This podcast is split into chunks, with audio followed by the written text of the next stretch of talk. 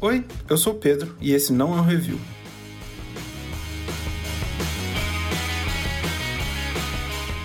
Explicando como funciona, eu escolho um produto de qualquer natureza e não falo dele por alguns minutos. No fim, eu te digo se vale a pena ou não gastar seu dinheiro com ele. No episódio de hoje, é fryer.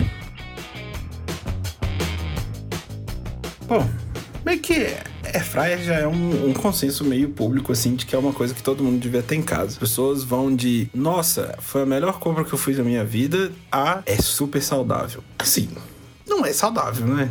Saudável. Um eletrodoméstico, por si só, não tem como ele ser saudável. Mas enfim, a gente comprou uma air fryer. Não por causa da quarentena, não é um dos filhos da quarentena, mas a gente resolveu comprar porque, enfim, todo mundo fala pra você ter uma a gente resolveu ter uma. Porque tanto o apartamento que a gente morava antes quanto o apartamento que a gente mora hoje, eles não têm coifa. Então, você fritar qualquer coisa implica em basicamente você cobrir a sua cozinha com a camada de gordura, que é um saco de limpar.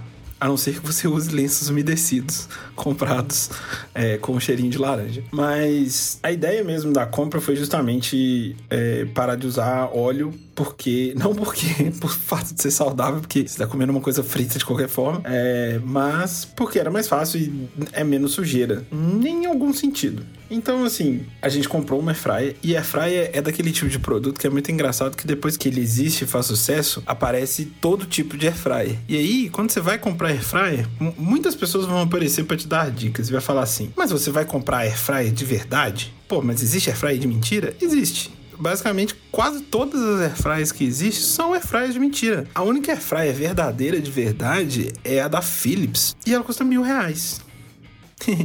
É, as airfryers genéricas, vamos dizer assim, elas custam bem menos. E a minha é uma genérica. A airfryer também tem uma característica muito incrível. Para mim, tem certas coisas que funcionam como mágica.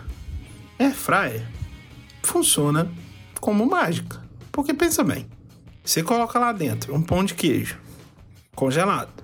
Você aperta três botões espera 15 minutos, ele tá pronto. É um gosto um pouco diferente? É um gosto um pouco diferente. Acho que o gás dá um gosto, é o gosto natural do pão de queijo. Porém, eu já vi numa propaganda da, da Polishop explicando mais ou menos, né, como funciona, que o ar esquenta e o ar gira lá dentro e esquenta. Você tá brincando comigo? É daquele tipo de coisa que a gente não precisa saber como funciona. A gente só precisa acreditar. Eu acredito na airfryer.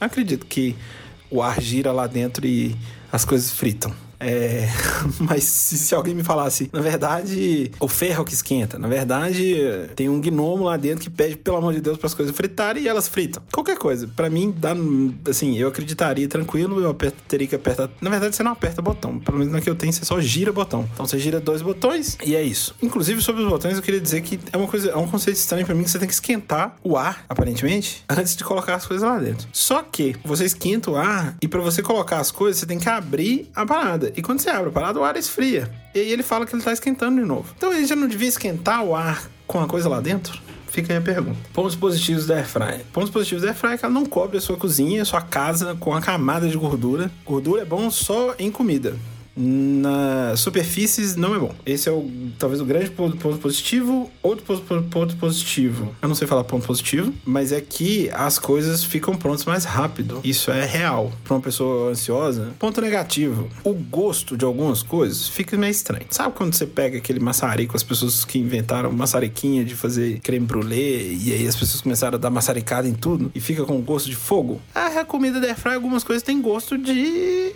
ar quente.